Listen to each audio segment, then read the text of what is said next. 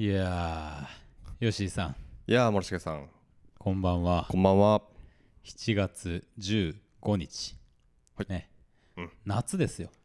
もう夏です。雷がね、ゴロゴロ鳴ってますけど雷すごいね本当にね。ね。う本ん当になんか、今まあこっちは降ってないんだけど、うん。南の空がねビカビカ光ってて。本当ですよ。ね。急な雨とかもあって、うん。洗濯物を干すタイミングがね、難しい。うん確かに確かに結構本当にいきなり降ったりししてますもんねそうなんですよ。もう天気予報とにらめっこですけど、こっちもう予報はさ、やっぱり予想する人も難しいだろうから、うん。うんもう天気図をね、うんうん。ひたすら見る。あ天気図？うん、こあの高低のやつですか？そうそうとかもうレーダーみたいなやつとかあ雨雲レーダーもめっちゃ見るな、だからこなんか僕とかだったらチャリ乗るからさ、うん。あのこの30分は雨降るこの辺り降らんそうやなとか見てうん。バーって行って多分映画館とか行って、はいはいはい。で出たら雨降った後みたいなさそうね。ありますもんね。そうそうそうそう。まあなんか長く降るみたいなことがないからそういうことがね、可能でまあまだなんとかなりますけど、うんうんまあ夏ですね。そういう夕立ちみたいな。うん。うん。うんちょっと軽くね夏バテもしてきたかなっていう。そうでしょ？うん。うん、ちょっとだるいっすもんかそうなんだるいっすよねなんか。だるい。なんかねなんかね毎年思うけどこんな中でどうしてたっけなっていうね。そう。で最初がだいたいきついんですよ。だんだんまあまあ慣れてくるっていうか うん。体が。なんですけどこの時期がね。熱くなりたてがね。うん。本当にもうなんかやっぱチャリとかさしかもなんか大体リュックとかにも荷物持つじゃないですか、どうしようもないぐらい汗かくからさ。ね。いやいやいやいやみたいリュックとかも本当背負ってるところがすごいでしょ。あの四角く汗かくでしょ。ななるなるなる。ねもうやっぱね毎年なんかその汗かかななんかこう一番涼しそううなん。こうなんかなんていうのバッグ探すんだけどそれでこの前さそのメッセンジャーバッグとか試してみようかなと思ったけどやっぱねリュックが一番いいかなっていう感じでうん。うん。まあこれが最適解なのかなとね。思ってるんですけどね。わかんないけどね。もうなんとか早く夏に慣れて 快適に過ごしたい。はい。というとこです。はい。参りましょうストックブラザーズ・ザ・ワールド。は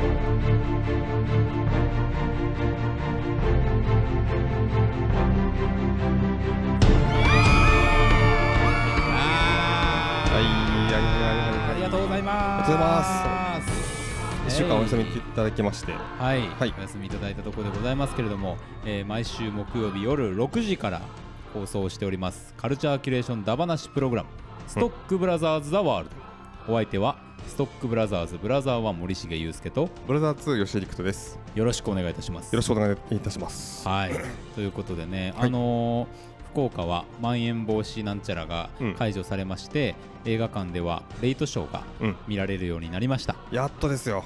やっと来た。やっぱレイトショーっていいね。レイトショーいいっすよね。うん。なんかもうレイトショーに行く道すがらもいいし、うん。帰る道すがらもいいし。そうそうそう。やっぱねあの暗闇を出てやっぱり外が暗い方がなんかね、うん、こういろいろなんですか？情緒ですか、情緒がね、うん。さっき言ってたんだけどその見た映画が、まあ、よよよかれうん。悪かれ。うんなんか終わった後にねなんか帰り道が気持ちいいっていうのそうねそうそうそうそう。嬉しいんですよね。映画館のねなんか良さが際立ちますよね、うん。結構これよ僕ね朝とかも好きなんですけど朝なかなかちょっと行けなかったりっていうかうんうん。するんで、うん。まあやっぱり夜うんうん。一日の終わりを映画館で締めると。うん。でまあ終わりだと言いつつですね帰ってまあちょっとゲームなんか し始めたりとかはいはいはい。するっていうとこですけども。これですよこれ。うん。やっとだよほんと。いやーなんかほっとするね。うん。本当に。やっとねなんかこうまあ一部帰ってきたものがあるなとそうですね。今回特に長かったからねなんか、うん。いやーなんか着せずしていろんなこうなんていうんですか？こうキャッシュというかですよ。はい負のゴミみたいなものがうん。溜まってたなって感じがしますよ。うんうんまあぜひあの皆さんもお仕事終わってからの時間帯とかうん。ねレイトショー行っていただければと思います。ぜひぜひ。はい。はい。いやどうですか？KBC シネマもうん。あ、あのーそうですね。まああのうちは結構毎日スケジュールが違うんで、うん。こう毎日あるわけじゃないんですけどこう、まあ、部分的にそうですね。やっておりましてはいまあ結構金土とかまで出たるかなと思いますね、今週今人気なのはどのあたりですか？今週そうですね。今人気なのはやっぱ83歳の優しいスパイとかあそうですか。ねリック・ロメルとでまあ結構またね今週末がいろいろ少年の君とかさそうねはい。あのー前回のラジオではい。取り上げたような映画がまあタカンもですけどねいろいろ。プロミシング・ヤング・ウーマンだったりとかそうだそうだ。えーファイナルプラン。ファイナルプラン。来ましたしかも T・ ジョイさんはねミッドナイトえー夜0時5分の回があるということで。もうもはや超懐かしい感じ、ねえ嬉しいな嬉しいねこれは行ってぜひ続けていただきたいなと。はい。思いますね。あそうあとねあのあれ行けましたよ。あの高畑勲展。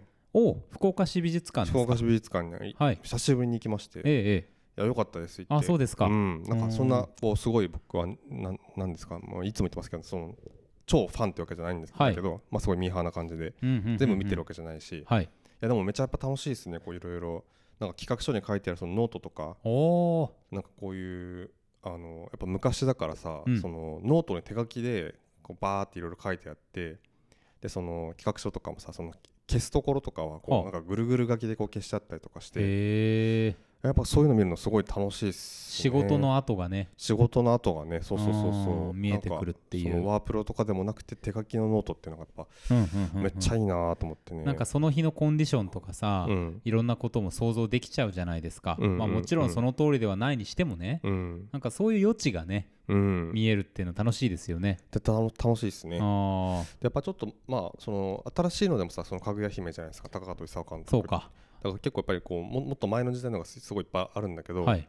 なんかまだ自分たちが、まあ、生まれてないかな頃からの話とか見るっていうなんかそのなんていうかなあの懐かしいじゃないけどうん。ちょっと前のものを見るっていうのってなんかこう独特の感覚があるじゃないですか。あります。で、まあ、ちょっと地続きな感じもさまあほ本当はずっといろんなもんから、まあ、歴史全部地続きではあるんだけどはい。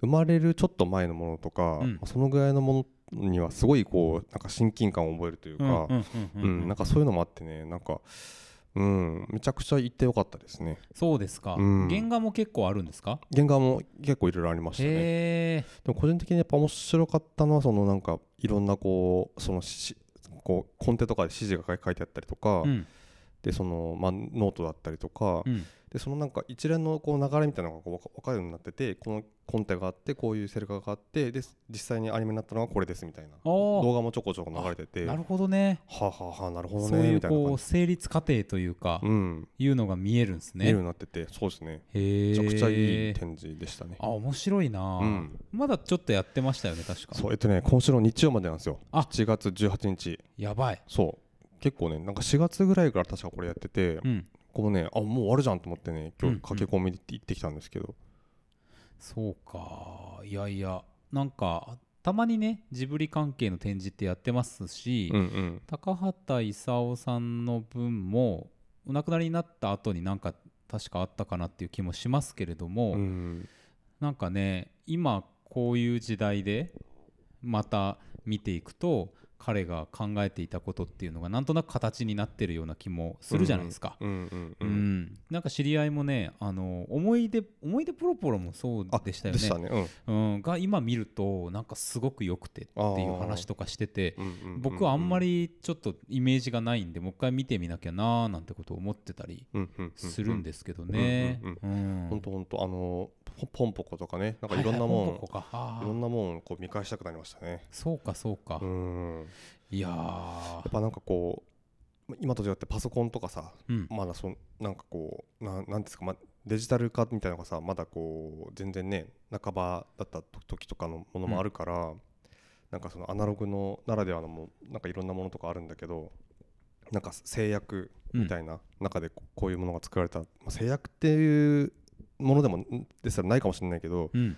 まあ、今から考えたらすごいいろいろ不便な時代じゃないですか、まそうですよ、あ、そんな中でね、うん、そのなんか そうなんかノートで面白いのがそのなんかなんだっけな、えっと、太陽太陽の王子ホルスの大冒険だったかな、の時にそのなんか会社側からそのこれこの、まあ、こういうプランでこういうふうに出していく中でこの作り切れるのかみたいな期限までに。なるほど。みたいなのを明日の11時までに高畑勲君と何々君はこう連名でちゃんとそのできるかできないかできない場合は理由を添えて書いてくださいみたいなは紙があってでそれを受けていろいろこう書いてある。あのこういうこれはちょっとこれでちょっと間に合いそうにもないんですけど努力しますみたいな書いてある紙とかが 展示されてあったりとかなんかそのこういうことは守ってくださいみたいなの書いてる中にあの定時に出勤することとか書いてあって なんかそういうねなんかねこう生々しい感じがすごい良かった。へえあそのずどっちも手書きなんですよ。その書いてる側もその会社側も手書きで書いてるからなるほどね。要望書みたいな。そうかそうか。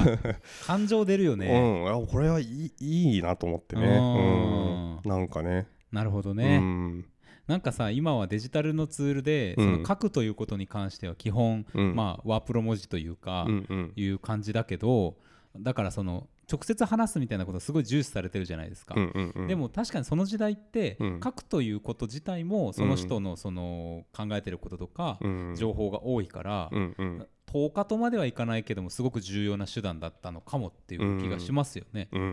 なるほどね。面白いな。面白いですよね。うん。はで僕あの初めてあの音声ガイドを使って、いはいはいはい。あの有料でレンタルしてっていうのをやってみたんですよ、なんかなんとなくやってみようと思って、はいでそれは結構よくて、えー。えっと、あのアルプスの少女ハイジの時に、うん。えっと、高田勲と宮崎駿と、えっと、ごめんなさいあともうもう一方すごいあのよく3名この3名でずっと一緒にされてたっていう方が、あの初めて海外ロケ班にうん。こう行かせてもらえたみたいな話があって、うんでなんかまあ結構ロケ班、まあ、なんだろうイメージじゃないですけど、まあ、ちょっとこう旅行がてらじゃないけどう、ん。なんかまあでも海外行く仕事で行けるってこういいじゃないですか。うん。と思ってたんなんか一瞬そういう雰囲気を俺はロ海外ロケ班っていうだけでうん。なんかちょっとこう感じてたんイだけどメージね。イメージ。ででもその音声ガイドでしかこれ言ってなかったんだけどその3名ともめちゃくちゃ緊張してたって言ってて行く行く時に。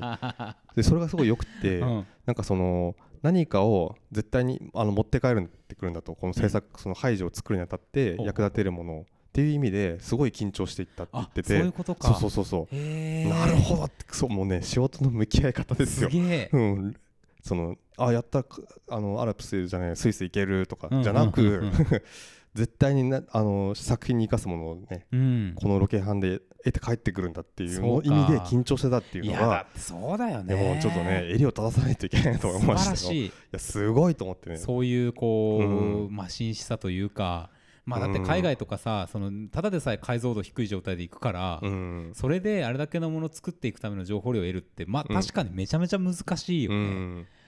ん本当にね、あはあのーまた今と違ってね後でさなんかそのなんだろうネットでどうこうとかじゃ話じゃないじゃないですか。うんできないできない、ねえ。で何回も行けるわけじゃないでしょ、うん。当時の飛行機ってまだ多分今より高いと思うし、うん。うんうんえいやそこはねすごいだからそういう話に一個一個こう感銘を受けたりとかして。いいですね、うんめちゃくちゃ良かったですね。はあ、はあはあは。あうん。はあいやぜひね。ぜひねまだ18日まではやってますんで。はい、はいぜひ。あとあのまあちょっとせっかくイベント絡みなんで、うん。僕あのちょっと先ですけど8月末はい。にあの爆音映画祭お。のワイカムああそうかワイカムね。えーっうんうんうん。決まっているみたいで、はいはいはい。あのアメリカン・ユートピアとあのストップメイキングセンスの2つやってくれるって話なんで、めっちゃいいよな。あと何がかかってたっけな？えーっとねえっとねアリサ・フランクリンも確か入ってなかそうでったですか？すね、うんうん確か、うん。散歩する侵略者とかもでしたっけ？またあーあ黒崎義監督の。でだったかなとかなんかそういう映画もあったような気がするんで、うんうんうん。まあ、今回もまあさすがのラインナップっていう気がしますけど。なんかそんないろんな爆音にもちろん行ったわけじゃないんですけど、はいはいはい。やっぱなんかワイカムの爆音は本当になんか次元が違う。いやほんとほんとむちゃくちゃいいですよね、うん。何年か前にあの行ったじゃないですか夜中にね。うん。あのオールナイト来ましたね。いやあれとかも最高でしたし。いやー、うん。あのーまあ爆音じゃないですけどワイカムにほらあのチリの戦いっていう、うんうんうんうん。パトリショ・グスマンでしたっけ？の映はいはい。はい画見に行った時とかもね、うんうんうん。あれ5時間ぐらいある映画だったと思うんですけど、うん。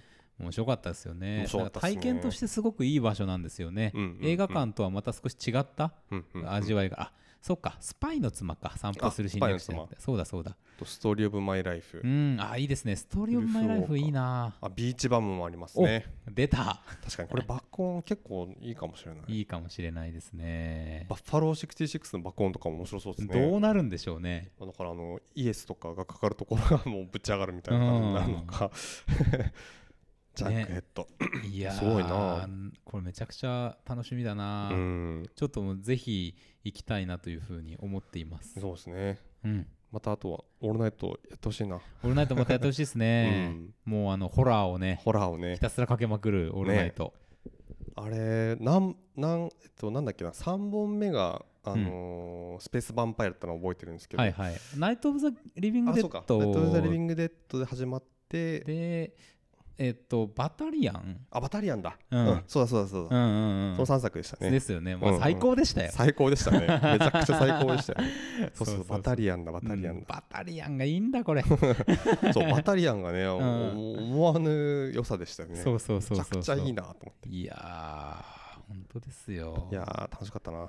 またやってほしいです。ぜひぜひ。はい。はい、またということで。皆さんもぜひ。行ってみましょう。はい。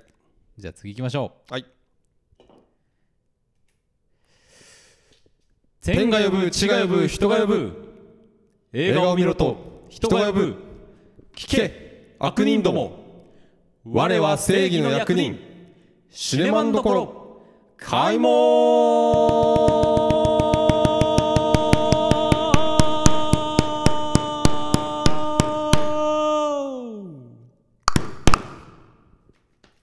よいしょ。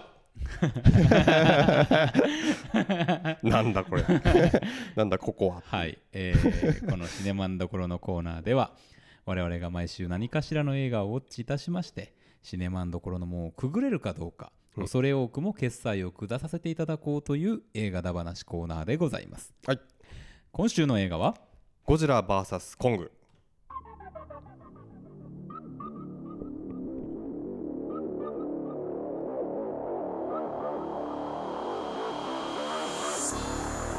アダム・ウィンガードが監督を務めた2021年の怪獣映画。ワーナーブラザーズとレジェンダリー・ピクチャーズが共同で手掛けるモンスターバースシリーズの第4作目でゴジラとキングコングの対決を描く。2019年公開のゴジラキングオブモンスターズと2017年公開のキングコングドクロ島の巨人の続編であるとともにゴジラフランチャイズの36作目キングコングフランチャイズの12作目そしてハリウッドスタジオで制作された4作目のゴジラ映画でもある。なるほど。はいということでございます、ね、4作目そうか。4作目か。そうですよね。そっかそっか。えーっとだからあゴジラゴジラキングオブモンスターズこれ。であとで1キング個前に僕の大好きなローランド・エメリッヒのゴジラですか？ああれじゃないですか。あのキングコングのあのドクロ島のなんとかみたいな。あそれも合わせてな多分その4本じゃないかな。あはははだからそはのエメリッヒの入ってないんですよねいやーあれ好きなんですけどね。あれは本当に今見たらね、うん。なんか多分みんな再評価してくれるんじゃないかと思いますけどね当時いろいろ強く言いたい、ね。本当本当。うん、ゴジラをそのなんか寄せて作るのではなくてね、うんうんうんうん。あの彼らなりの解釈で撮るっていうことのその良さがあったと思うんですよ。そうなんですよ、うん。なんか要はその怪獣映画として、うん。そのゴジラ云々と前にまず怪獣がじゃあ街中に来たらどうなるのかみたいなところの描写をすごくね、はい。あのすまあ、創造性を発揮してうん。いろいろ描いてたと思うんですけども、はい、さあ今作。ゴジラ対コング。ゴジラ対コング。どうでしたか？えーっとねまあ思った通りという。え、うん。もう本当に全く同感でございます。はいということですね。あのーうん。まああれですね、まあ、僕としては今日はね、もうあうんのこのツッコミどころ満載のうん。この映画について、うん。まあでもあれですよ、まあ、うん。レイトショーで見たっていうのもありますけど、非常にあの楽しみました。うんうん。まあまあまあ。うんそうそう。なんかうわすごいお金かかってる映画だっていうなんかねそうそうそうそういなんかうわーみたいなうん。もちろんそういうのはありますよ。あのーね、そうそうそうそう、なんかああるんですけど。いやなんかうんなんだろうなやっぱすごいもったいねーってやっぱりねどっかでこんなお金かけれるのになーみたいなのはやっぱりどうしてもやっぱり思ってしまう。そうですよね。うん。まあちょっとこう順どっから行こうかね。ってね、うん。行こうかなという気もしますけど、ちょっと一個だけ先に言っときたいのがですあうん。そう俺ね、もあったわ何ですか？あどうぞいいですか、いや先僕僕はあの、まあ、今のこうん。のお金かかってる話の中でですね、うん。一つ、うん。あの迷子になった瞬間がありまして、はいはいはい。あのコングがね、うん。その地底空間に行ってなんかあのうんうんうん。石の扉をガーって開くシーンがあるじゃないですか、はいはいはいはい。あれ見てるときに、うん。あれ？これなんかファンムービーかなんか見せられてるみたいな。俺何見てたんだっけ？みたい確かにね。な 気持ちになりまし扉をて開けるみたいなね。どういうこと？もうこれだけちょっと最初に言っとこう。確かに確かに、はい。い、やあの前回のさ7月見たいあの気になる映画特集のでこの話した時にさ、ええ。あのこういうシーンが見たいみたいなはい話したじゃはいないですか、ありましたね。あれ僕ら両方ともあったと思ってて。ありました。僕のはね、まあ、具体的にあのコングが、えっと、ゴジラをヘッドロックして殴るってシーンなんですけど本当にやってたし。はい。で森重君はまあなんかまあ小栗旬って言ってたけど、うん。まあまたそのなんかなんかあのマットサイエンティスト的な怪獣の男がね上に立ったつもりの、うん。マットサイエンティストのサイエンティスト的な男が思いっきり殺されるっていうシーン、うんうわーって言いながらね。そうそうそう、ん。ありました。両方ありましたね、うん。ありましたけど。ありましたけどっていうね。あったんだけどなみたいなね。あのさ、うん。なんで、いやうんもうもうどんどん言っていいかなと思ううんけどなんで、カメラをさ、うん。綺麗に止めて決めた絵が撮れないんだろうね。なんかね、うん、ヘッドロックもさ、うん。なんつうかちょっと半端な、うん。もうちょっとさこうバシッと正面から決めて、うんうん。なんかボフボフボフぐらいさ、うんうんうん。3発ぐらいやってもいいのに微妙に透かしてるぐらいの感じじゃないですか。う。ん、なんでしょうね、なんかそのその場にいる臨場感を多分出したくて、ちょっとカメラが動いたりとかすると思うんだけど、はいはいはい。なんかそれはもういらないんだよなっていうその撮影、うん。なんか出てきた当初は確かになんかちょっとズームが入ったりとかさ、うん。して感じで、あなんか生々しいやなと思ったけど、うん。もうもう飽きましたよね、なんかね。そうなんですよね。なんかまあラウンドをさ3つぐらいこう作って、うん。その勝つためのロジックが何かあるっていう形ではない、うんうん。本当にプロレス的な的な殴り合いをあえて見せようとしたのかもしれないですけど、うんうんうん。あの戦いの見せ方としてはさ全然プロレス的なカタルシスがないっていうか、うんそうですね。その受けとか、あのーまあ、攻めとかっていうのをしっかり取る、みたいなことが成立してないじゃないですか。ターン感がないんですよね。そうそうそうそう。アクションのつなぎがね結構お金かかってる割には、うん。あれゴジラが今上踏んでたはずなのになんでコング上にいるのみたいなことになってたりとか なんかつながりがおかしかったりも結構するっていう、うん。カメラワークと編集みたいなとこにアクションシーンはちょっとなんか気になる部分が多かったですね。うん。うん。あとねやっぱそのまあ4作目のさその怪獣映画そのこの一連のシリーズが4作目ってこともあるのかもしれないけど、はい。もう 2, 人 2, 体ともさもう出てきたやつだしなんかそのやっぱ登場シーンとかがさやっぱなんかこう普通に出てくるじゃないですか。うん。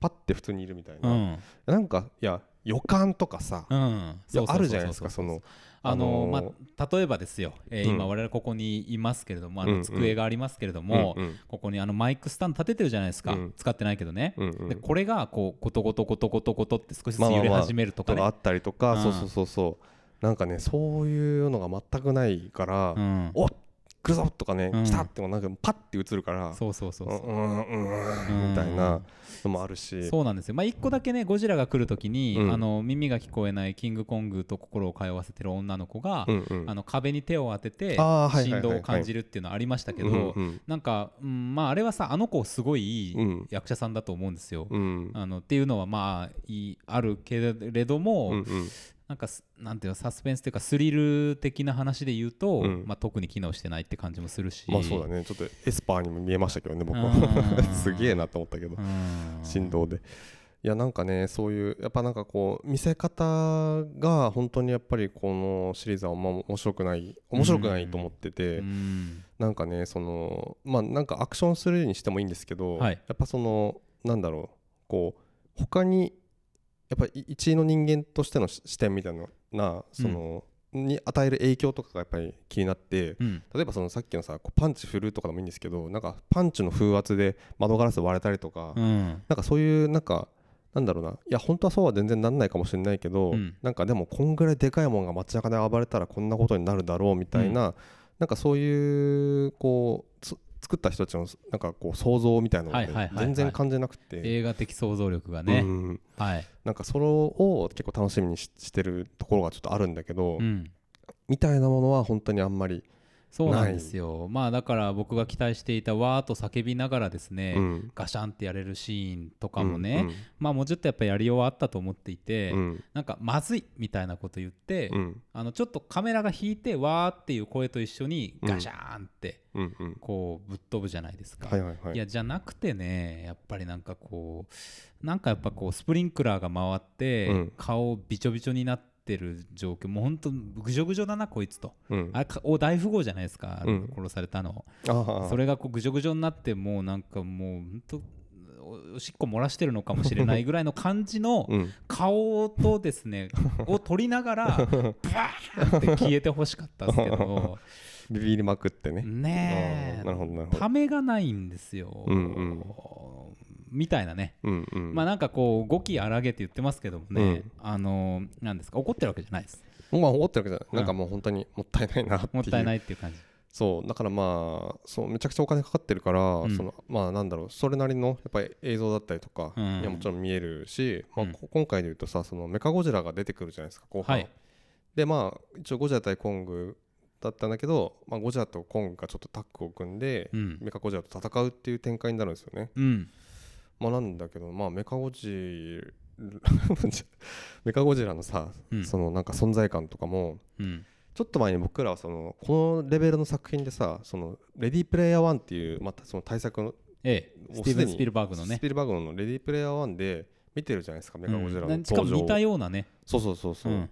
なんかそれに比べて全く今回なんか怖くやっぱ見えないっていうそうのとそうそうそう存在感がないしうん。まあ点はあるんだけど、うん。なんかなんていうかな。なんかメカゴジラのさそのギミックとしてさその膝蹴りとかするときに、要は膝の裏にブースターみたいなのがついてて、はいはいはい。みたいなブースターで、うん。こうあのスピードを上げて攻撃するみたいな、はいはいはい。なんか駆動とかはちょっと面白いなと思いましたけど、うん ゾイゾイド的面白さがあるっていうかうねん、なんだこれって。なんだこれ なんだこれ。なんかパシックリムのさ、ね。ロボットのなんかね構造あのロボットあのイェーガーのね構造にちょっと似てるみたいな気もしましたけど。ですね。まあまあまあそういうのはちょっと面白くうん。見たんですけどまあもうちょっと重箱の隅をちょっとだけ続けるとですね、まああのやっぱりこれ言っておかなきゃいけないのは、はい。僕今回楽しみにしてたのはですね、うん。まあ渡辺謙のケングリッシュに続くうん。小栗旬のイングリッシュン、そっちなんや。お オングリッシュとかじゃなくて。いやイングリッシュ。イングリッシュン。オングリッシュそれは命名しましたねあなた今。こ なるほど。ねあのオングリッシュンがですねオングリッシュンになっちゃったオングリッシュもうオングリッシュじゃん。すごいね。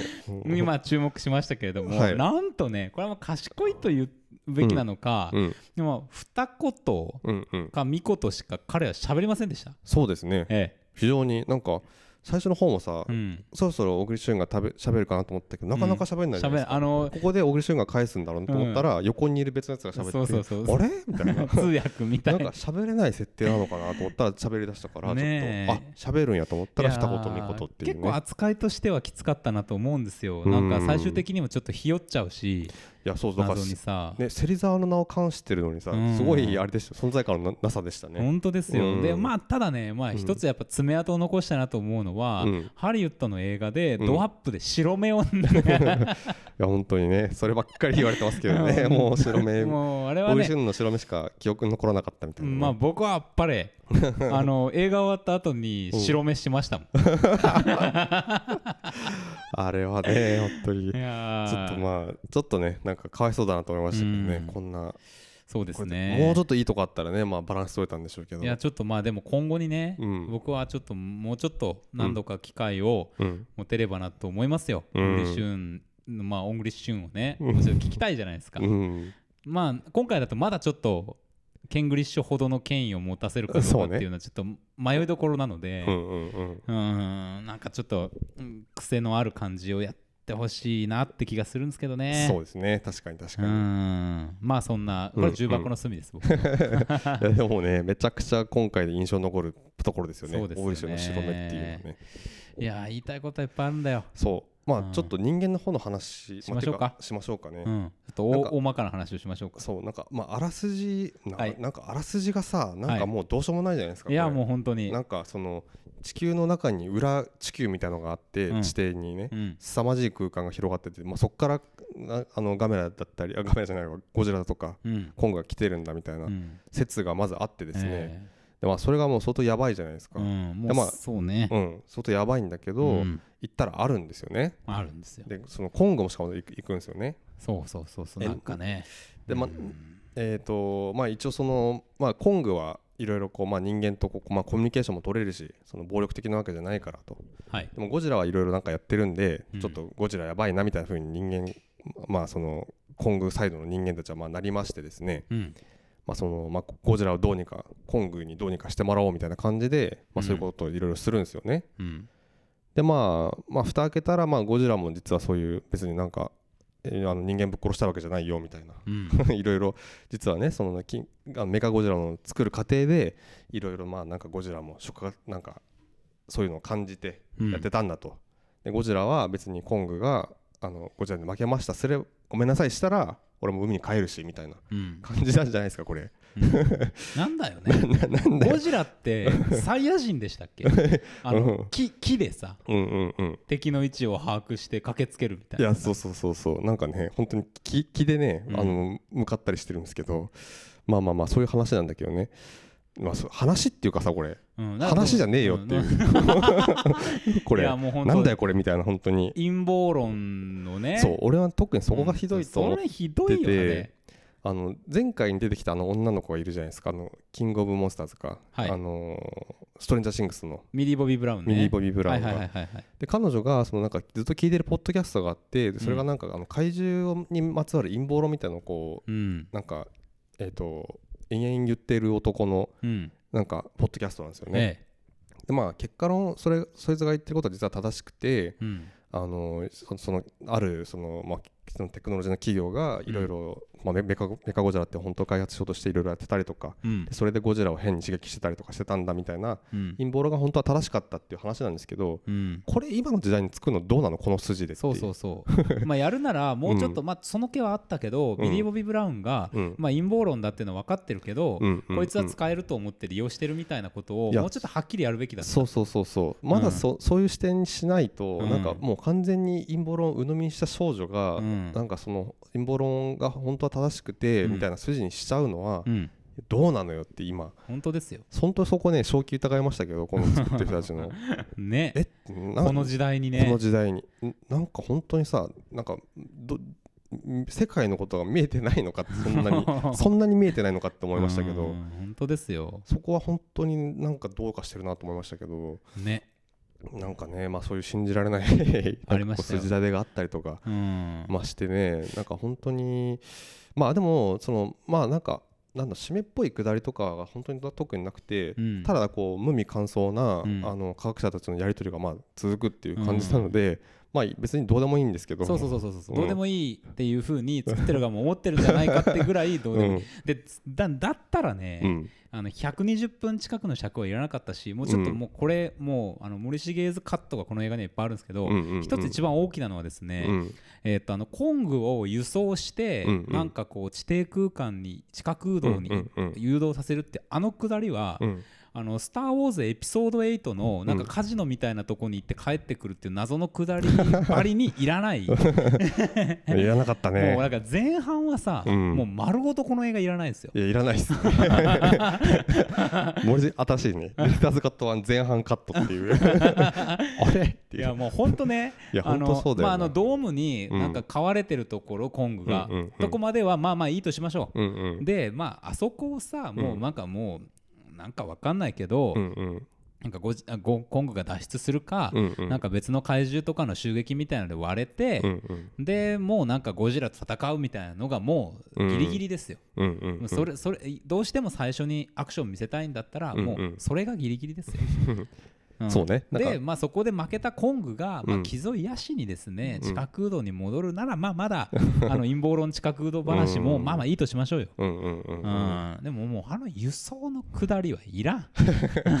そうなんだよな。そこな。なんかそのねそのなんかその科学者たち同士のそのまあ推論となんだろうな。まあすなんかこう一応やり取りがあるじゃないですか、うん。でこれがねほぼこう機能してなくて。そうなんですよ。あれはもう NPC の会話ですよ。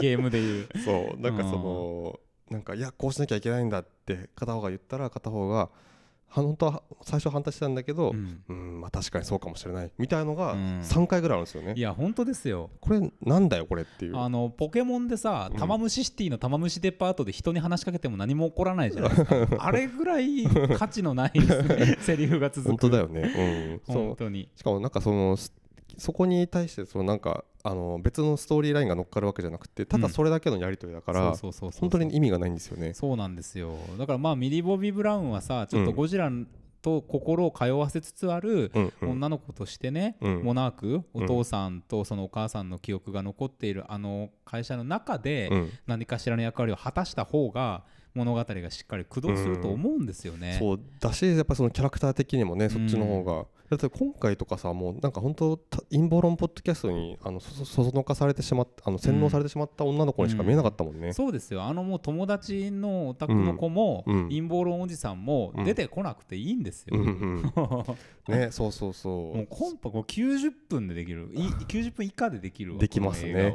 できますね。えー 怒ってる。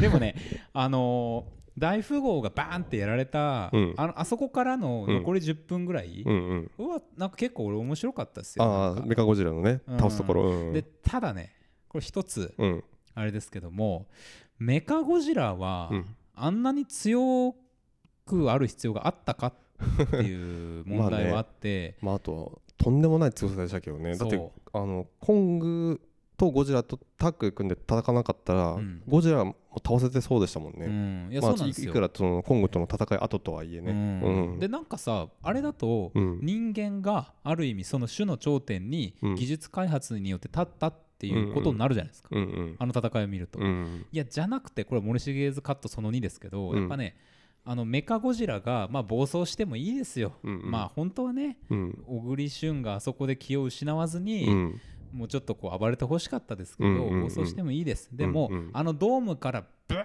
ーンって出てきて、うん。めちゃくちゃでかくて、うわこれはなんだって言った瞬間にゴジラがビームでうん。瞬殺する。っていうこれでよかった。でもう速攻退場、うん。バーンっつって。ああもうそれでよかったよ。確かに確かに。なんかそれがそっちの方がまだいいなと思うのはやっぱなんかこう意表をつくみたいなことをされた気がするからですよね、うん。今のシーンとかの感じだともうねなんか本当に段取りを踏んでるのを延々見てる感じがして もう悪口ばっかりですけど。うん。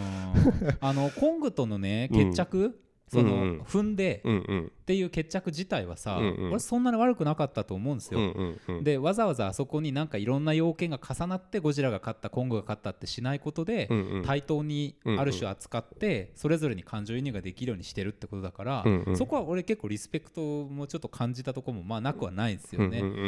でだからだからまああそこであの2人の戦いとかこの映画の戦いは終わりでよかったっていうか、そうね。うんメカゴジラは打足だっていうことをですね 自らやってほしかったですよね。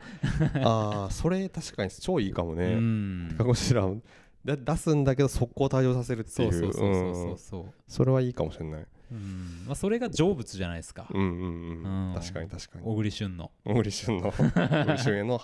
そうね。で小栗旬だけがあの映画でやっぱ成仏してないんですよ。うん。確かに。悲しい。俺は、何の視点だっていう。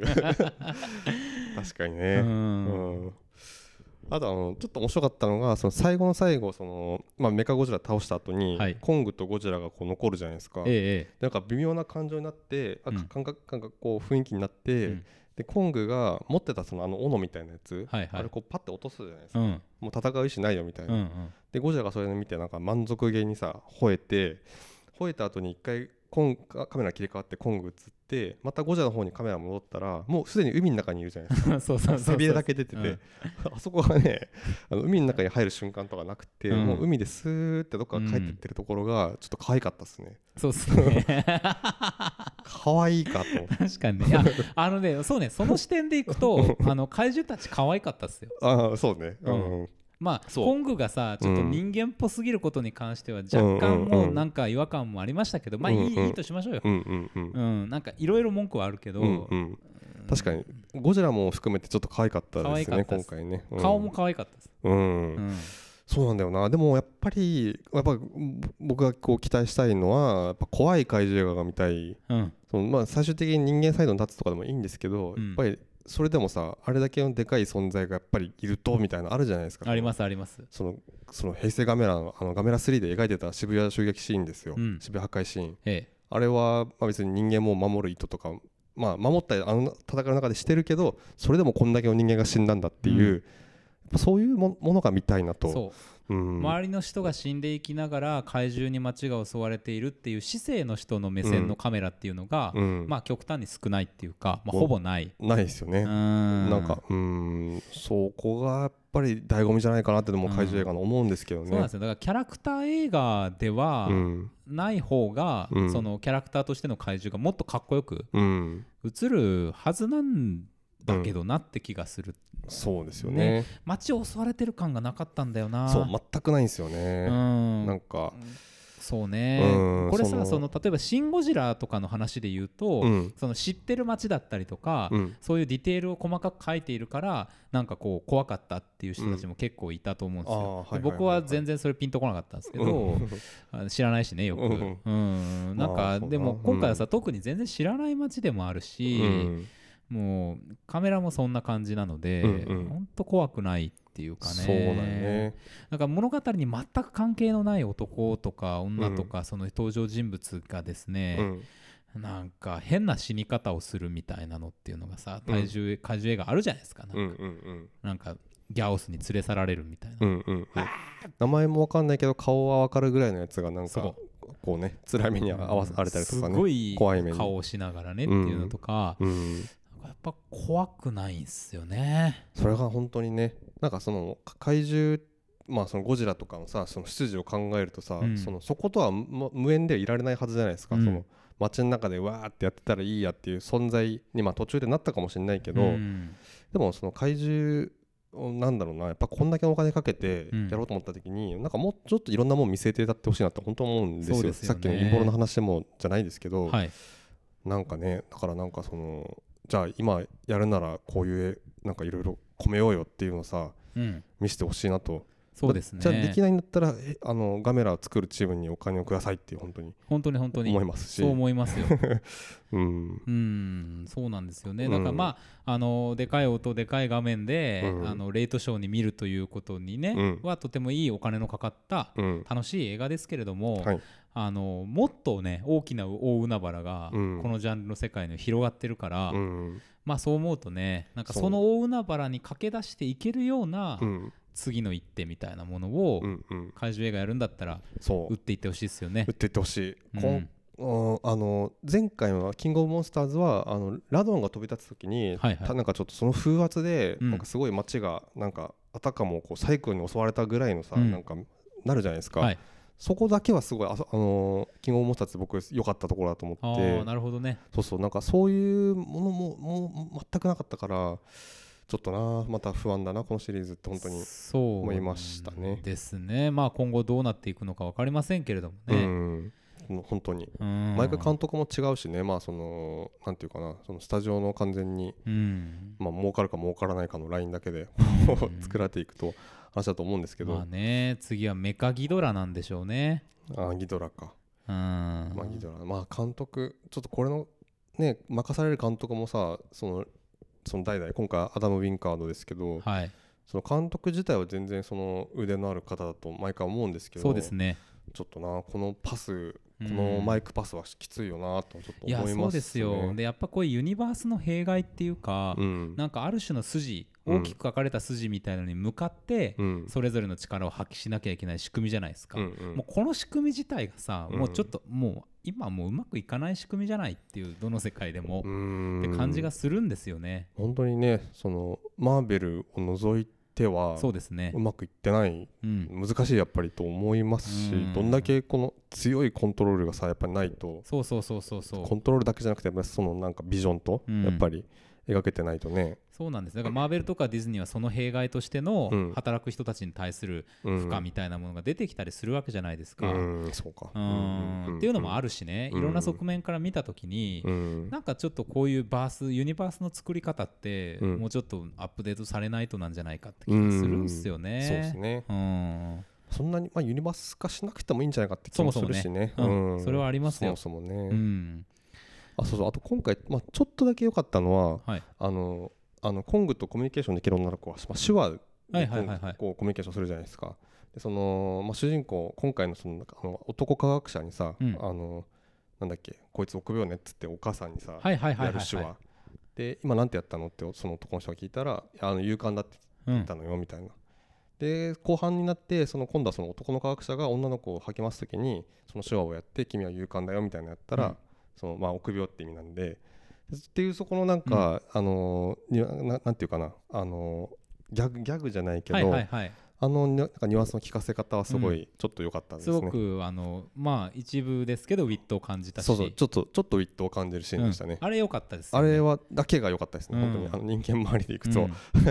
手話関連で言うと、うん。あのまあ言ったかどうかわかんないけど、うんうん。コングが手話をできるっていうシーンの撮り方はやっぱり少女の目線の角度からカメラを撮ってたので、あの好天雨がバーって降ってる状況も相まって結構いいシーンだったし、なんかあの昔のキングコングうん。を一瞬ちょっと思わせるような、うんうん。なんか暗さと大きさみたいなものうん。はちょっとあった感じはしますけどね。うんだからどちらかというとコング絡みの方が、うん。まあ少なくいいけどちょこちょこいいものがあったような気がして、うん。ゴジラが本当になんか、うん、そうだね。ゴジラがね。よくわかんないやつだったってか。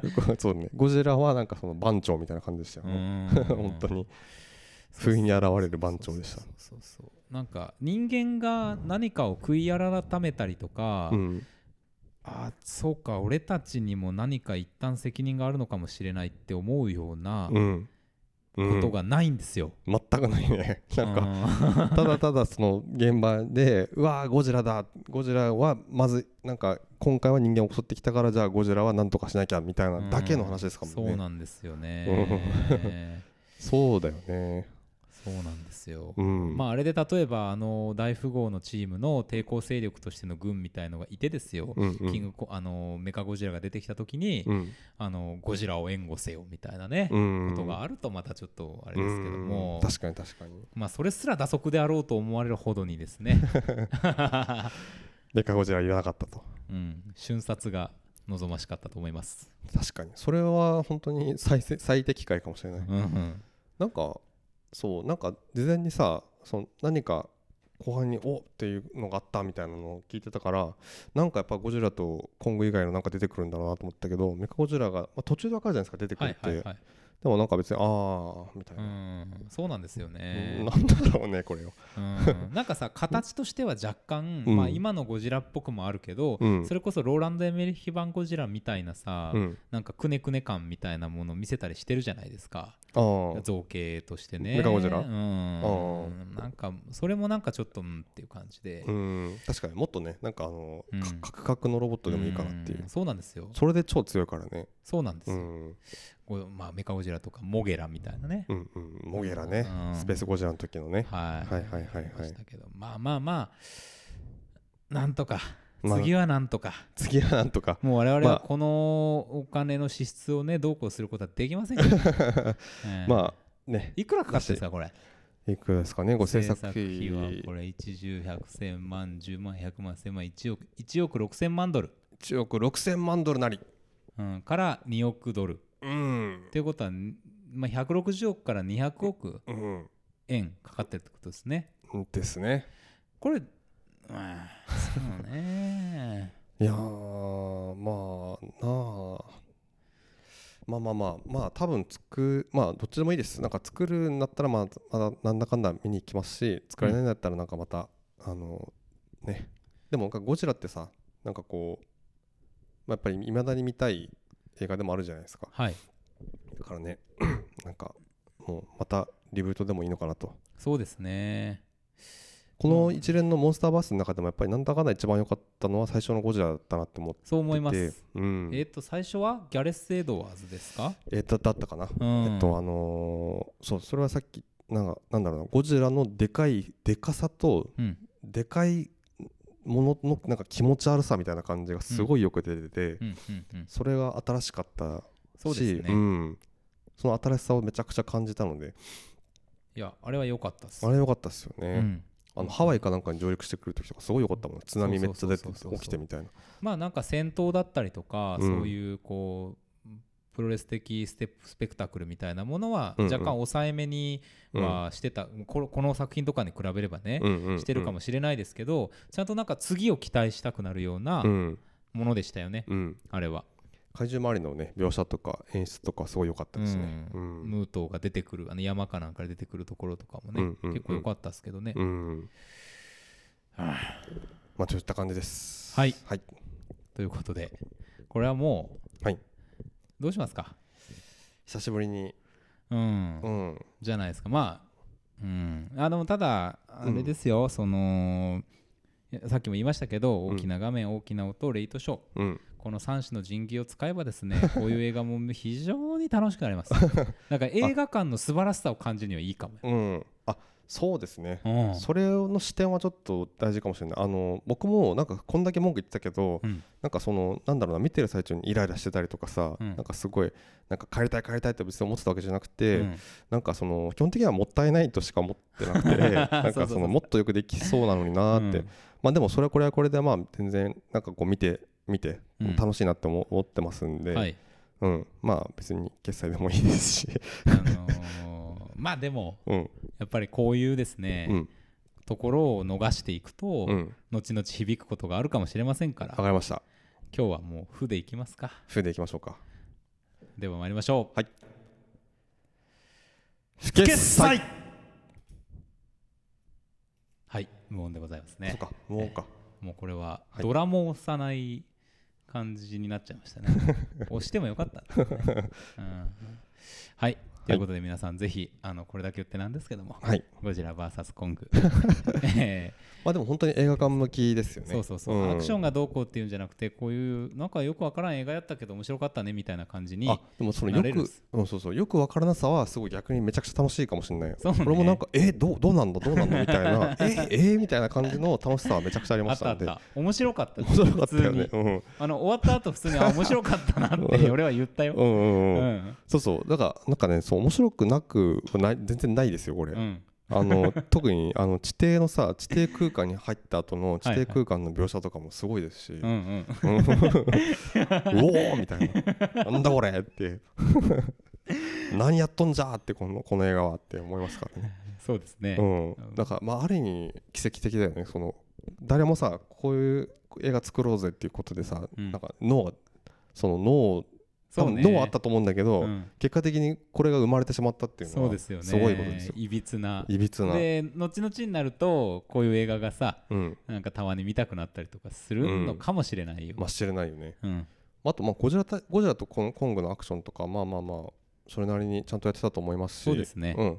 あのもったいぶったことは全然ないし。あ確かに。うん。あのー好きなこといっぱいやってるんだろうなって感じです。そうです。はい。ちょっとね、本当にあのフォローするつもりじゃなくて本当にそれはあのゴジラ対コングのいいところ全然ありますんで。ありますあはい。ります、ぜひぜひあのーご覧になった皆さんからのおメールもうん。お待ちしておりますので、はい。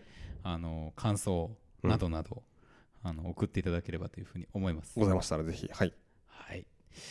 じゃあえー次のコーナーに参りましょうかね。はい。今日の英単語。よいしょ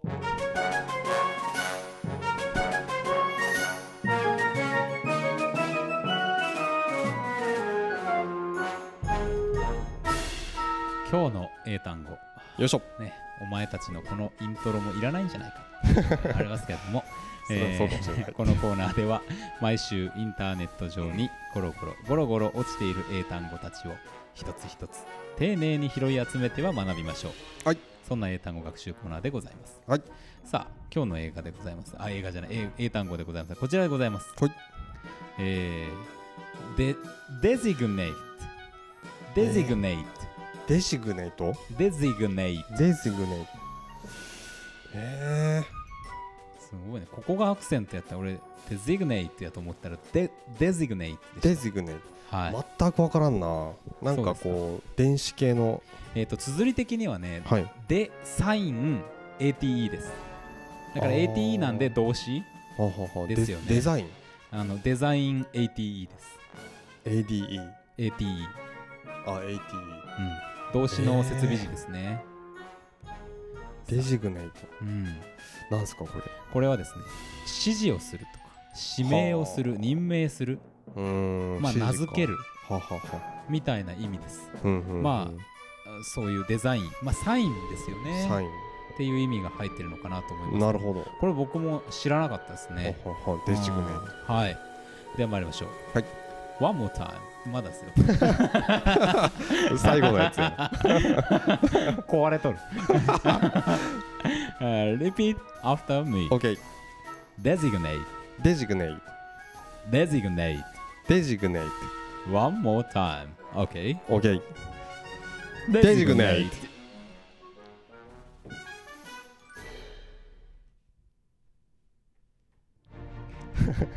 ちょうど終わりましたちょうど終わりましたね。えはい、えはいてか今日さ思ったより長くなっちゃいましたね。1時間近くあこの映画に我々はスペシャルを使ってしまった。しまった。ちょっとあの週明けじゃない休み明けっていうこともあって時間が狂ってましたけど、なんかそう前半は割とてか多分この話あんませんだろうなと思って、うん。結構今日はお長めに最初喋ったんですけど、うん。うん意外とね、やっと言いたいことやっぱりありましたね。それだけなんか楽しんだってことかな。うん まあまあまあ本当にでもあのずーっとあのここが悪いここが悪いと言ってきましたけど、うん。なんか見てる間そんなになんか嫌な気持ちだったわけじゃ全くないんですよあのね。ぶち上がってわーってなってないけど、うん。普通にあー楽しいな映画館っていいなと思いながら見てましたそうよそうそうそう、うん。っていう感覚が本当に得られますんで、はいはい。うん。まああとのどんな映画でも見なきゃよかったってことはないですもんだって映画館で見て。なないっすね、ううん。んめったにない。は めったにない本当に。い。うんまあということでねもしご興味あればぜひということで、はい。今週末もね4っていろいろありますから。そうですね楽しみだな。はい。映画館で会いましょはい。うさよなら。さよなら。また来週